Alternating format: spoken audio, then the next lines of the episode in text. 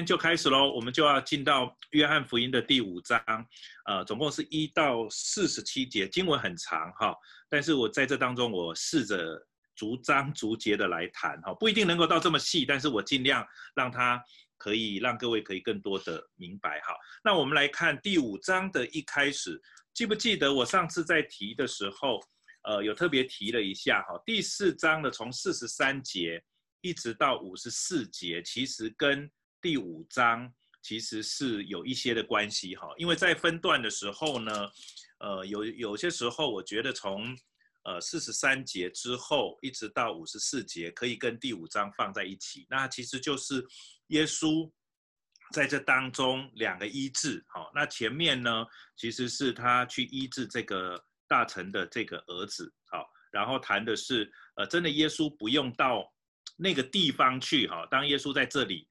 好像说的时候，然后他的儿子哈，在另外一个地方，他的儿子就活了。好，那透过这件事情，不只是耶稣的能力而已，而是更重要的是，呃，接下来第五章也会谈这样一个主题哦，就是说你要认识耶稣真正的身份是什么，不要只把耶稣当成只是先知当中的一位，也不要把耶稣只是当成好像一个。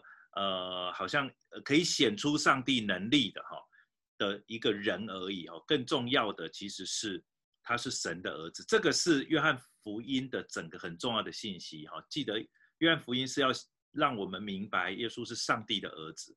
好，这个从约翰福音第一章其实就在谈这样一个概念。好，然后呢，第五章的第一节，他说这事以后，所以前面就在谈的是耶稣所行的神迹，哈，这是在加利利行的第二件神迹，他从犹太回去之后行的。那这件事情之后呢，到了犹太人的一个节期，哈，那约翰福音其实蛮重视节期这件事，但是呢，其实在这当中，这个节期你很难去。很难去做一些查考，到底是哪一个节期？那犹太人大概几个比较重要的节期，主要就是第一个就是按照时间顺序，就是逾越节，哈，这个是可能是在冬天的时候；再就是五旬节，就是逾越节之后的五十天，哈，四十九天之后那个就是五旬节。旬的意思就是十嘛，哈，五十，好，OK。然后之后呢，另外一个节日差不多在住棚节，好。那那祝棚节大约我们现在哈的看的话，在大部分是在它中秋节前后，就是收收获的时候。那这是他们三个很重要的节日。可是在这里呢，并没有特别谈是哪一个节期。好，可是呢，它是要让呃约翰福音的读者知道，这个是在一个节期当中所发生的一件事情。好。那节期的时候，大部分的人都会上耶路撒冷去。OK，好。那在耶路撒冷呢，呃，靠近羊门，哈，呃，圣城其实有许多的门，啊，这个是其中的一个门。好，那我今天不再做一些考古的解释，哈，让你们知道圣殿长得怎么样，羊门靠哪里，哈，这个你们查资料就会有了，哈。可是呢，比较特别是在这一段当中的一个信息，羊门有一个池子。那这个池子呢，希伯来话叫做毕士大，好，所以很多人就把这个池子当作是，呃，就把它取名叫做毕士大池。OK，好，那这个池子呢，毕士大是什么意思？毕毕士大就是一个怜悯人的一个池子，哈，这就叫怜悯。OK，好，那这个这个叫做怜悯的这个池池子，它稍微有一点形容，他说旁边有五个廊子，哈，这这个廊子就是很像走廊，可能旁边有一些遮蔽，哈，可能太阳有一些遮蔽物，然后可以在那里，哈。然后呢，在这个廊子呢里面躺着一些人，这些人是什么人？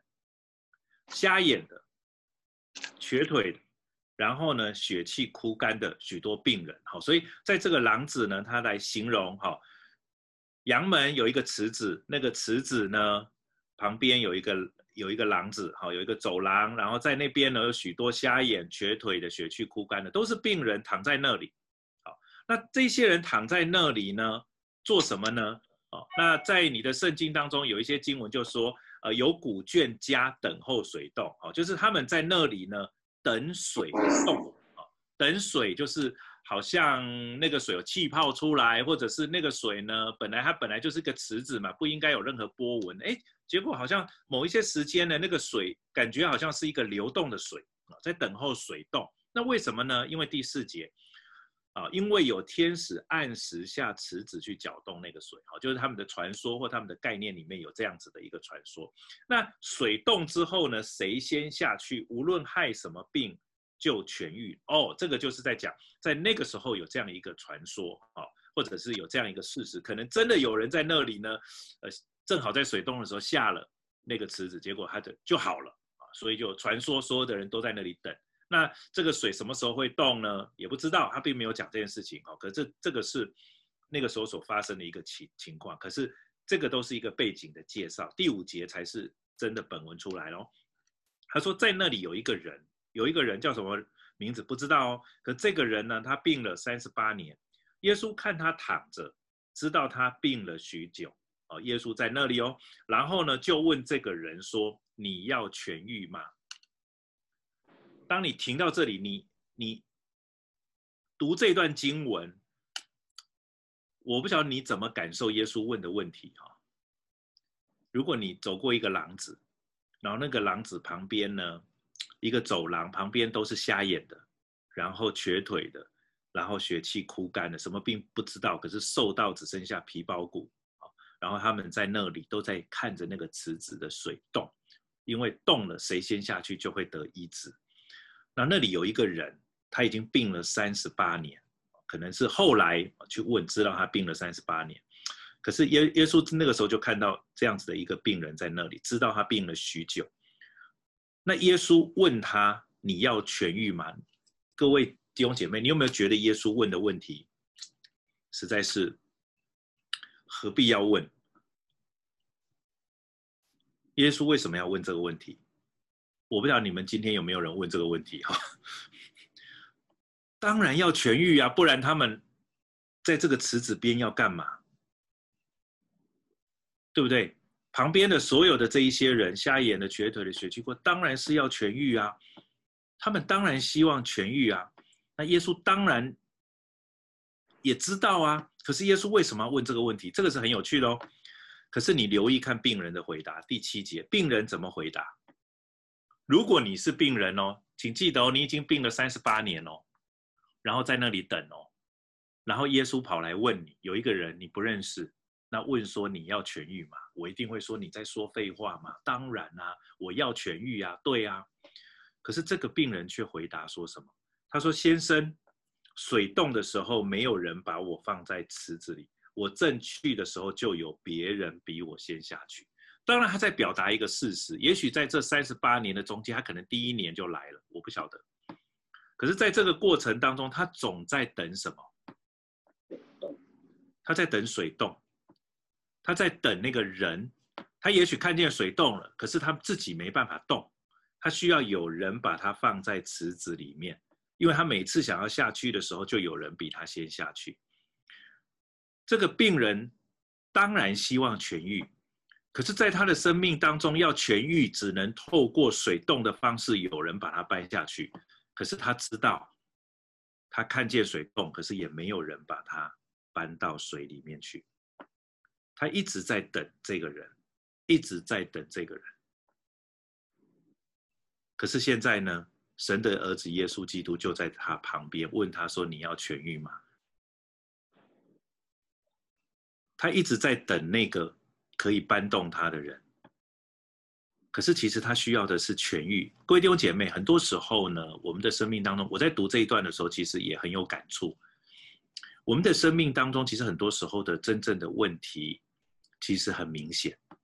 可是很多时候呢，我们也用尽了很多的方式，或者在等待的过程当中有很多的失望，以至于到了后来，我们所期盼的只是生命当中的小确幸而已。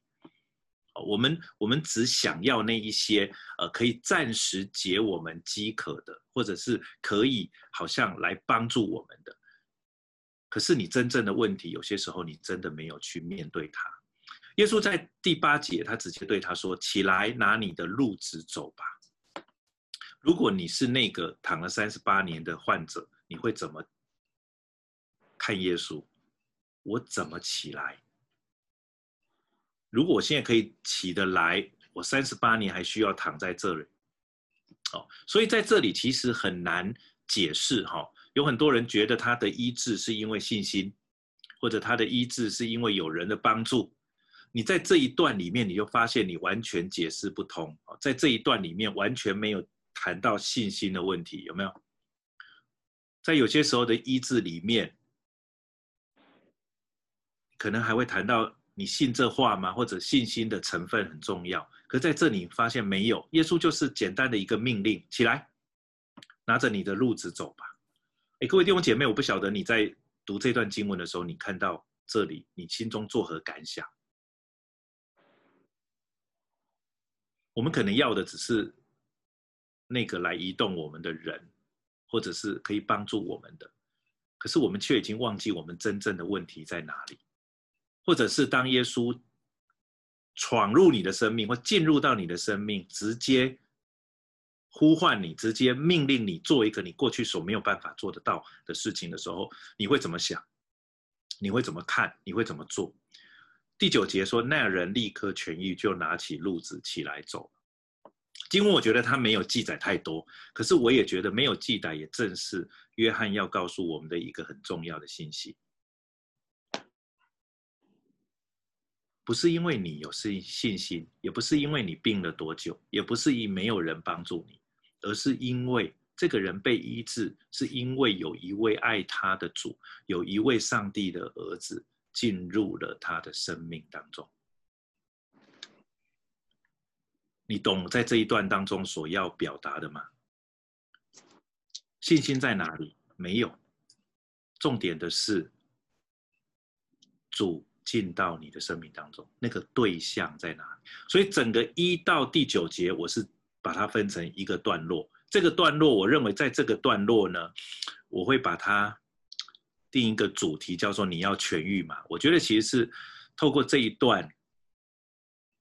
约翰在向我们每一个人发发出这个这个呼呼吁或者是呼召，你生命当中有哪一些问题？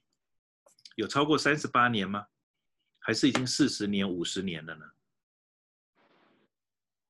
你可能想的是一种的解决方式，水冻的时候或者有人来把你搬下去，可是已经用尽了很多的，已经等了很多的时候，用尽了各种的方式，可是就就没有办法。有人比你晚来，可是比你早先下去，也得了医治。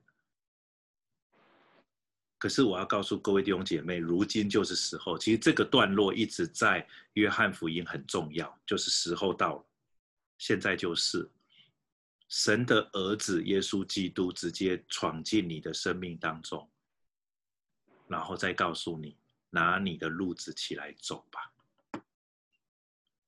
褥子当然有一些的意义，褥子可能是这个人所有的一切的能够有的有价值的。褥子一方面可能又当外衣用，褥子一方面又可以当垫背就睡觉，又当被子，各种的可能性，你可以去做一些研究。许多的牧者在这一方面有很多的研究，你可以去听。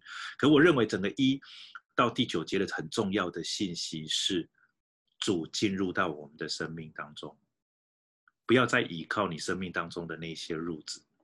起来，起来，因为主已经进到你的生命当中。第十节进入第二个段落，那天是安息日。第十节一直到第十八节，我把它分成另外一个段落。我认为它是在接续第一节到第九节谈信心。信心在哪里？你没有信心的，重要的是你相信的是谁？信靠的对象是谁？那是神的儿子耶稣基督，所以整个第十节一直到第十八节，就把神的儿子耶稣基督的这个身份再讲得更明确。那一天是一个安息日，在节期当中又是安息日。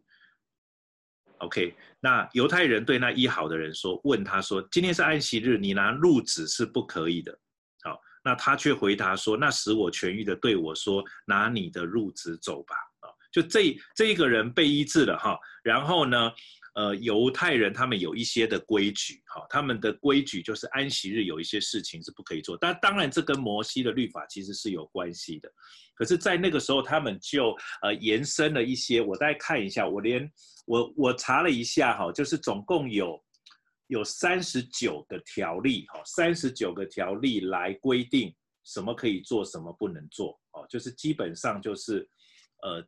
怎么样叫做不干犯安息日？总共有三十九种工作。我举一些例子哈，像耕田啦、撒种啦、收成啦、打打绑稻禾啦、打谷子这些完全都没有办法哦。盖房子啦，这些都不可以哦，甚至把一个东西拿到另外一个地方去哦，就是搬动这种好。那其实他在这边呢，就是说他干犯安息日哦，就是这一个人他干犯安息日，因为他把褥子从这个地方拿到那个地方去。OK，好，然后呢，这个人为了要免除他的责任，哈，就说那使我痊愈的对我说：“拿你的褥子走吧。”其实我觉得这个人讲的这一句话真的是好，很很多人说他在这里呢，泄露出了耶稣的身份，哈。其实你讲对了，他就是要泄露耶稣的身份。他说：“那使我痊愈的对我说：‘拿你的褥子走吧。’请问到底谁才有权利定定安息日能做什么，不能做什么？”其实是只有上帝。我们只活在律法以下，或者这一些旧约的犹犹太人，其实是被限制要活在这一个律法的规矩、这些条例之下。可是只有一，只有一位可以不按照安息日，他可以去行，是谁？其实是神自己。所以在这里，我觉得他在这里其实是在凸显。耶稣基督的身份其实很明白，可是不明白的他就不明白，哦不或者不愿意接受了他就不接受。十一节他回答说：“那使我痊愈的对我说，拿你的褥子走吧。在安息日可以吩咐别人拿着褥子走吧，只有上帝。” OK，所以呢，他们就问他说：“那对你说拿起褥子来走的是什么人？他要来找这个人的麻烦，因为他他干犯了。”上帝才能有的权柄，所以这个是为什么这个这些人要继续问下去的原因。好，那那医好的人不知道是谁，他那个时候可能连耶稣都没看清楚，他眼睛一直在看那个水什么时候动。OK，啊，OK，好，所以他也不知道，因为那里的人多。好，啊，耶稣那个时候也离开了。可是后来呢，耶稣这个是有一点是约翰后来记载的时候。加上去，他说后来耶稣在店里遇见他说，你已经痊愈了，不要再犯罪。所以显然这个人呢病了三十八年，他几岁并不知道，可是呢他病的原因是犯罪，哦，这这很清楚。OK，好，他说恐怕你遭遇的更加厉害。当然也有一些解经家认为他的这个呃生病不见得跟犯罪有关系，可是他在犯罪。OK，我说这个解释好像。呃，有一点差异，但是好像也差不多哈。但重点呢，就是这个人有在犯罪嘛。好，那耶稣告诉他，你已经痊愈了，所以不要再犯罪。显然，我觉得犯罪跟他生病是有关的。OK，他说恐怕你遭遇的更加厉害。他指的，我认为虽然一方面有可能你又因着犯罪又继续生这个病的可能，可是当然你也可以说，耶稣这个也在谈，如果你继续活在罪中。末了的那个审判更是厉害，当然也有这个的味道在里面。好，好，那那人就告诉，那人就去告诉犹太人，使他痊愈的是耶稣。OK，好，所以犹太人就开始逼迫耶稣，因为他在安息日做了这事。OK，所以在这里呢，其实为什么这些人要逼迫耶稣？为什么这些人？要来抵挡耶稣，是因为耶稣做了在安息日唯有上帝能够做的事情。在犹太人他们的传统里面，如果你生产，你没有办法选择要不要安息日生产，对吗？对。那请问，在请问，那你上你生产是不是上帝的工作？是。所以显然，在安息日只有一位可以在安息日工作，那就是神自己。神在安息日仍然准时的让太阳升起，神在安息日仍然准时的让这一些规律照样进行，那是神的手在托住的。所以显然呢，在安息日，这些犹太人不可以干犯安息日，有三十九种不能做的事情。可是只有谁能工作？只有上帝能工作。而如今耶稣工作，可是这一些人却要因为耶稣工作而来论断耶稣，来审判耶稣，那就也很明显的，我们可以知道这一些人并不接受耶稣是上帝，是神的儿子。OK，那在这里为什么约翰要把它记载？就是要让我们明白，你不要再像那些犹太人不认识耶稣是上帝的儿子。OK，好，所以在在这里其实他是有这样子的一个转转换的。所以第十八节说，所以犹太人越发想要杀他。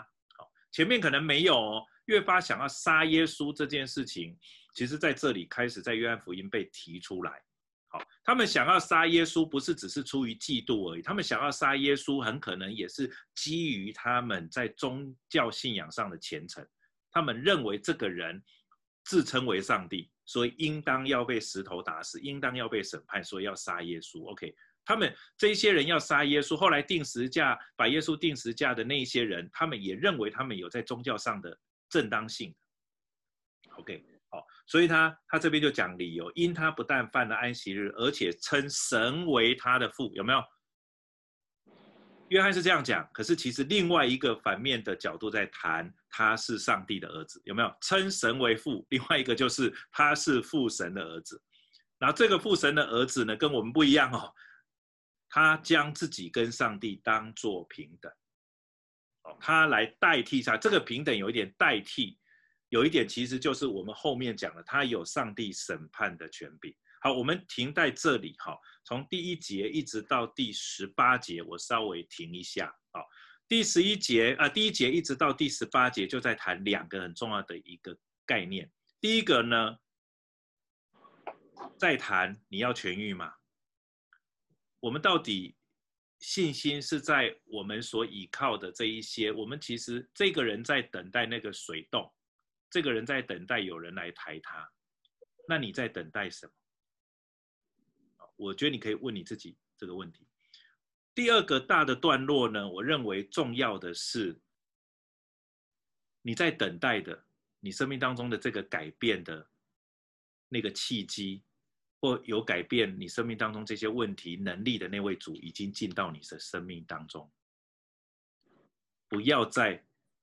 忽略这件事情，耶稣已经进到你的生命当中，福音已经进入你的生命，所以你愿不愿意来接受？好，所以其实一到十八节就在谈这样子的一个很福音性的一个邀请。好，那你会发现约翰福音每一个章的开头都会有一个类似的这种事件，可是后面都是在谈他所要给我们的福音。可是后来你会发现，许多人也不接受这个事情，就是每一个段落都大约是在谈这样概念。从第二章、第三章、第四章、第五章，每一个章节都有这样一个事件。OK，我先停在这里。有没有一些有关于这个段落的问题，你们想要问的？然后顺便让我喝喝口水。好，有没有人想要问的？你就打开你的麦克风。然后有一些人我没有问候的，雅慧、子荣，OK，然后 Joy、Anna，然后丽双，然后运琪、Cico、Iris，OK，淑君，然后糖糖、琼玉，OK，有没有问题？赶快问哦，不然我就要继续下去喽。我想请问一下哈。是。那个刚刚讲说犹太人的一个节期，你刚刚是说，呃，你不确定是哪一个节期？那请问，那是不是任何一个节期，他们都要上耶路撒冷去敬拜，还是只有在逾越节的时候才要上耶路撒冷？呃，应该是说他们尽量在每一个节期，如果可能，他们都会尽量去。那当然，逾越节是最。嗯，我也不能讲最大，就对他们来讲是蛮有意义的一件事情。好，好，就是我觉得在逾越节都会有人去，五旬节也会有人去。那可能后来还有一些光明节，因为到了那个时候，其实已经有一些的传统在那里面，所以他们尽可能找一些的机会，然后去到耶路撒冷。甚至他们有一些人就是，呃，现在的有一点像现在的朝圣的概念哦，至少一生要去个一次或两次。那当然现。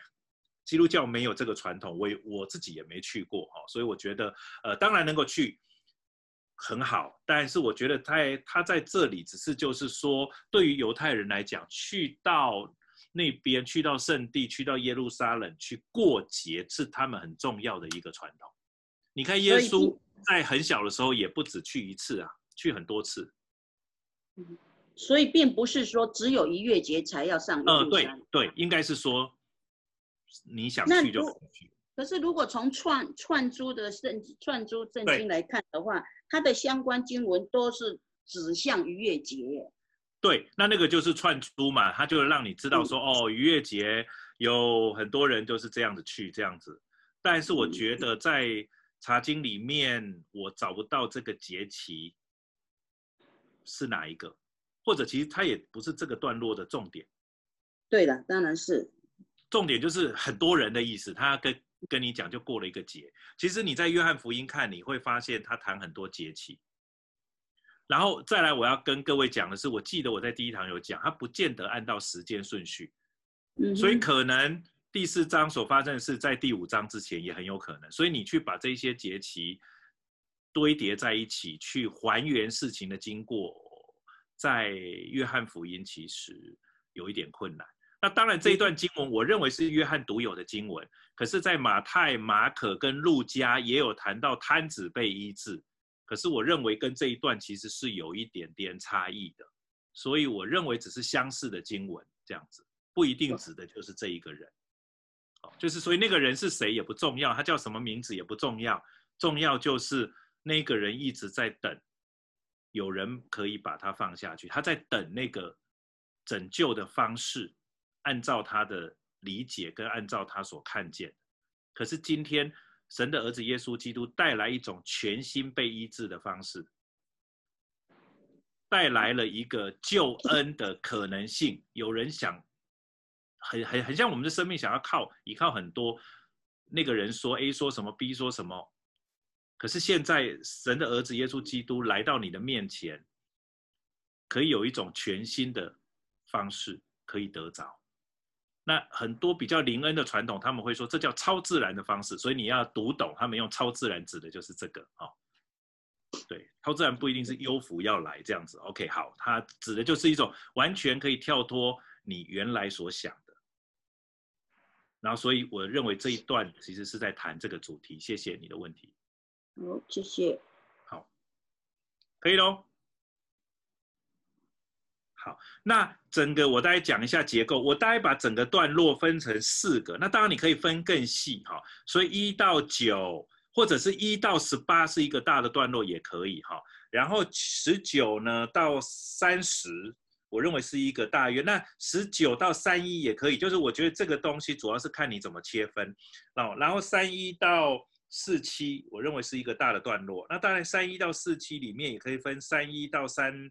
八，然后三九到四七，好，那这一些就是看你分的细不细。可是整个段落，我认为主要分成这三个大的段落。那我今天要进入第二个段落，哈，那这个也是约翰福音常用的语法。前面会发生一件事情，用一个事件，用一个节期所发生的事件，然后引出一个问题：信靠的对象是谁？神的儿子耶稣基督，神自己已经在这当中了。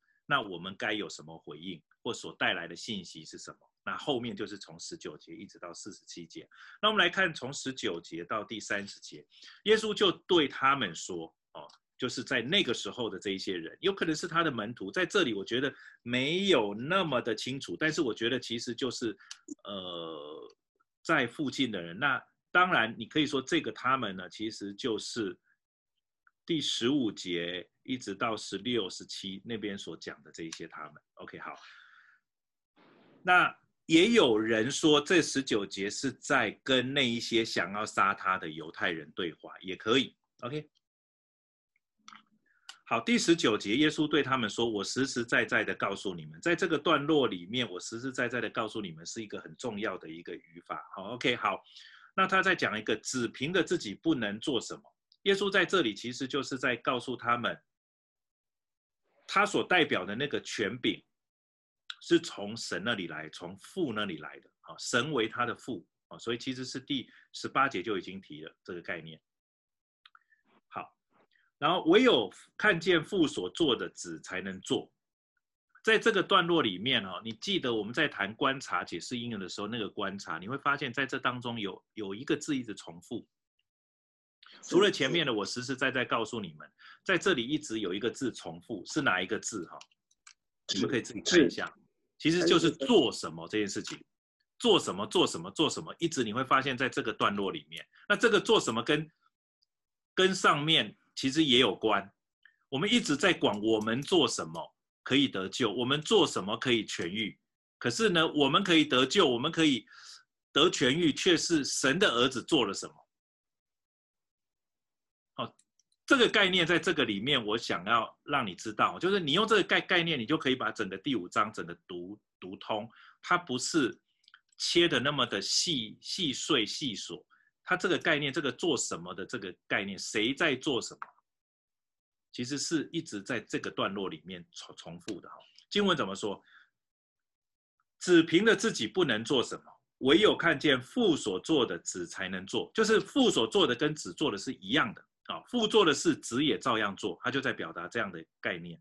然后呢，二十节，父爱子，好，将自己所做的一切事指给他看，还要将比这更大的事指给他看，叫你们稀奇。一方面呢，他要告诉我们，他其实在让我们明白，父做的跟子做的其实是一样的，好，不要把父做的跟子做的把它做区分，好，那当然定在十字架的是子，不是父，OK，好，如果你要说定在十字架的是父，那就是异端哦，OK，好，可是呢，他在这里要谈的是他的那个目的性其实是一样的，是神。要为我他的子民为我们做什么？是为了我们的救恩，他做了什么？所以第二十节他这边在谈，还要将比这更大的事指给他看，叫你们信。当然，这指的其实是复活这件事情。所以第二十一节他说，父怎样叫死人起来，使他们活着？再谈父有使人复活的能力跟权柄，对吗？那他也要这边讲。子也照样随自己的意使人活着。好，你会发现他在这里就是用不同的对比，让你知道子所代表的权柄是从父来的，子所做的也是父的意思，父的意思子完全也照样去做。父有什么能力，子也有这个能力。OK，懂我的意思吗？哈，他只是用各种角度的切分，是要让我们明白子跟父。其实原为一呀，好，我们一位神啊，但是三位一体，哈，就是就是对于我们来讲是这样子的一个概概念，所以他在这里呢，其实他就是不停的来挑战犹太人，因为犹太人觉得耶稣基督不能代表父神，不能代表耶和华，他觉得他只是一个先知，他只是一个把自己跟神当做平等的一个人。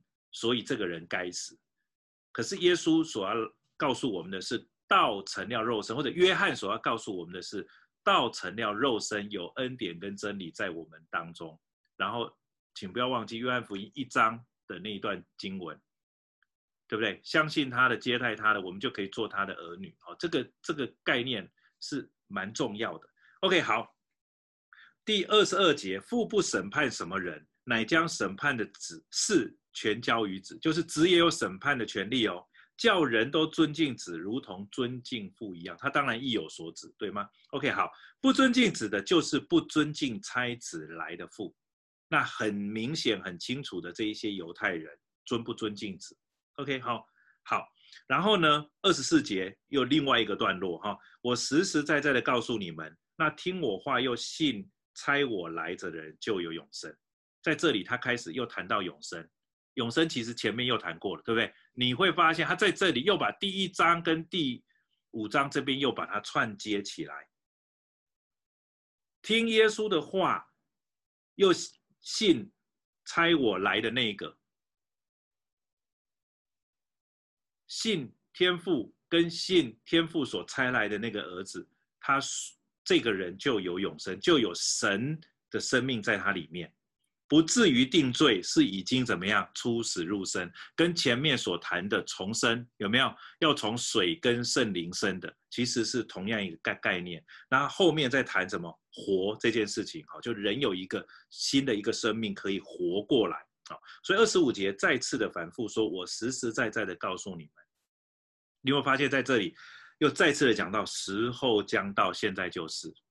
我们上个礼拜在上上礼拜有没有在一直谈到这个主题？有，时候将到。每一个时候，我认为都是一个来到上帝的面前依靠他的一个时候。如果你今天你正在查经，然后经由前面一章第一节到十八节所谈的那个，你要痊愈吗？你觉得你自己枯干？你觉得你自己看不见？你觉得有时候你还没有行行动力，然后你过去依靠很多的方法，你没有办法往前，你一直在等待一个力量，你一直在等待一个人可以帮你。可是我要告诉你的是，时候到了，现在就是耶稣基督进到你的生命当中，他告诉你，拿起你的褥子，你生命当中所依靠的那一些，反而你要拿起它来，褥子不会行走，是你要行走。可是你，我们通通常我们没办法走，所以我们依靠这些褥子。可是现在耶稣要赐给你一个新的生命，你必须重生，你就可以见上帝的国，你就可以进上帝的国。同样的概念在这里，耶稣基督进入到我们的生命里面，时候将到，现在就是。他说什么？死人要听见神儿子的声音，听见的人就要活了。他把那些还没有听见神儿子声音，而且不相信的人定义为什么？你们自己说，死人。所以他才说要重生。你要有相对于那个永生来讲，如果你没有神儿子的生命，你的生命就会是必死的。好，所以他就称呼这些人为死人。可是当你愿意听见，你愿意相信，你愿意接受，或者你已经领受了，他说这一些人要活。他说：“因为父怎样在自己有生命，父是，他有自由拥有的生命，他赐给他儿子，照样在自己有生命，赐给他儿子也照样在。当然，这个儿子一方面，第一个谈耶稣基督，第二个谈的是我们这一些因信他的名，他神儿子的名成为他儿女的人，也一样有这个生命。好，并且因为他是人子，就赐给他行审判的权柄。人子到了这里变成一个专有的名词，其实指的。”就是耶稣基督这个道成肉身的上帝的儿子，好，人人子，你未来就是这样子去看他，你就可以比较理解。好，他给这位道成肉身上帝的儿子跟那个权柄，可以施行审判。好，然后叫我们不要把这事看作是稀奇，然后再说一次，实实在在在这一段说三次，对不对？然后呢，时候将到，说了两次。他说：“凡在坟墓里的，就是死人了。你们这些死人啊。哦”前面讲死人要听见，对不对？后面讲凡在坟墓里拐了一个弯，可是还是一样哦，都要听见他的声音。好，听见他的声音就出来，行善的复活得生，作恶的复活定罪。我认为有一些人认为这个是在讲末世的时候，然后神呃就是所有的人都要复活，然后呢都要听见主的声音，然后呢神要要审判，行善的复活得生，作恶的复活定罪。对，我同意。但是在这个时候也是这样，时候将到，可是我认为在这时候其实也是，其实那一个病了三十八年的人跟住在坟墓里没有两样，甚至比坟墓还更难受，因为看见水洞，可是自己却没有办法下去。我认为不单单只是在谈幕后的事情。这个是我蛮独有的解经，我认为有这样的一种的解释方式、理解的方式，可以帮助你。在这个时候呢，你已经读了这经，读了这看见了，然后你听见了，你可以复活得生。在这里行善指的不是行好做好事，好像做功德，不是。行善的意思就是行神所喜悦的事，神喜悦你得救，神喜悦你得痊愈。神喜悦你拿起你所倚靠的那一些往前行，你所倚靠的褥子往前行。你愿意按照着神的话语去行吗？你愿意耶稣基督今天在你的面前要邀请你，你要痊愈吗？你愿意复活得生，而你不愿意接受，就是你还是作恶的，你还是死人，你还是住在坟墓里面。即使在未来有复活，也必被定罪。OK，好，所以他说我凭着自己不能做什么，我怎么听见就怎么审判，我的审判也是公平的，因为我不求自己的意思，只求那差我来者的意思。哈，所以在这个段落呢，我认为一个很重要的核心，就是在实实在在的告诉我们，现在就是领受这个恩典的时候。你要痊愈吗？如果是。那你就开始一个新的生命，right now，从现在开始。如果不要，你继续按照你的方式过活，你就是像那个摊子，你就是像那个在必是大池，眼看着别人得救，可是你却在那里一直在等待有人把你抱下那个水池里面去。可是现在神的儿子已经在你面前，你可以起来，你可以起来。好，那我把它整个串在一起。好，接下来我来直接谈三十一节。三十一呢，到第四十七节就在谈见证，好，就在谈。其实这个见证又跟前面有关，因为他要谈到施洗约翰，好，其实呢，他在这里就在谈耶稣他的见证从哪里来。耶稣的见证，他说：“我若为自己做见证，我的见证就不真嘛。”第一个，他说什么？他说：“另有一位给我做见证，我也知道他给我做见证是真的。”他说：“你们曾差人到约翰那里，他为真理做过见证。再回到，再回到约翰福音第一节，因为有许多人不接受耶稣，可是约翰他们还愿意相信。耶稣说：‘那你因着约翰所做的见证，你要不要相信我就是那一位？我是，我就是那一位上帝。’OK，他说：‘其实我受。’的见证不是从人来的，然而我说这句话是为要叫你们得救。约翰是点着的明灯，他他又用了一个比喻哦。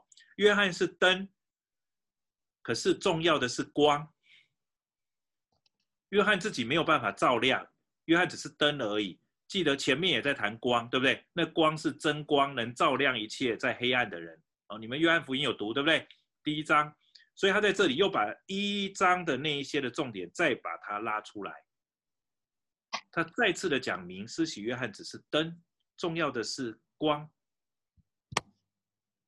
OK，他说，但我有比约翰更大的见证，除了约翰以的见证以外，我是真的哦，因为约翰见证我是那在他以后要来的。耶耶稣是这样谈的。约翰给耶稣解鞋带都不配，因为他是那个自由拥有的，他是那个道成肉身。OK，后面呢，他这边讲说，有比约翰更大的见证，因为父交呃父交给我要成就的事，就是我所做的事。他要谈的是耶稣基督所做的事情，也是一个见证。那你说说，那耶稣所做的事情到底是什么事？第二章。有没有神迹在当中？第三章、第四章、第五章后面有没有整个约翰福音记载了七个神迹？耶稣基督透过他所做的事，在见证他自己是神，是神的儿子，是那一位来做弥赛亚，那一位来拯救神的百姓。他说：“你们从来没有听见他的声音，也没有看见他的形象。你们并没有把他的道存在心里，因为他所差来的，你们不信。这是我们的结局吗？还是我们愿意相信耶稣基督所做的见证，知道他是父所差来的？OK，再来的那个见证是什么？他说。”你们查考圣经，你们应当查考圣经，因为你们以为内中有永生。这些人读旧约的那些妥拉，读旧约的那些经卷，那个时候约翰福音是后来才写成的。那个时候耶稣在对话的时候，这些人可能拿到的就是那个旧约的圣经或其中的几卷重要的这一些经经卷。他们查考那一些，他们以为透过这一些，他们可以得着上帝所要给他们的那个永生、那个生命。可是耶稣说：“你们所读的那个经，你们所依靠的那个，也是我的见证。”他说：“给我做见证的，就是这经。可是你们还是不肯到我来，不肯到我这里来得生命。”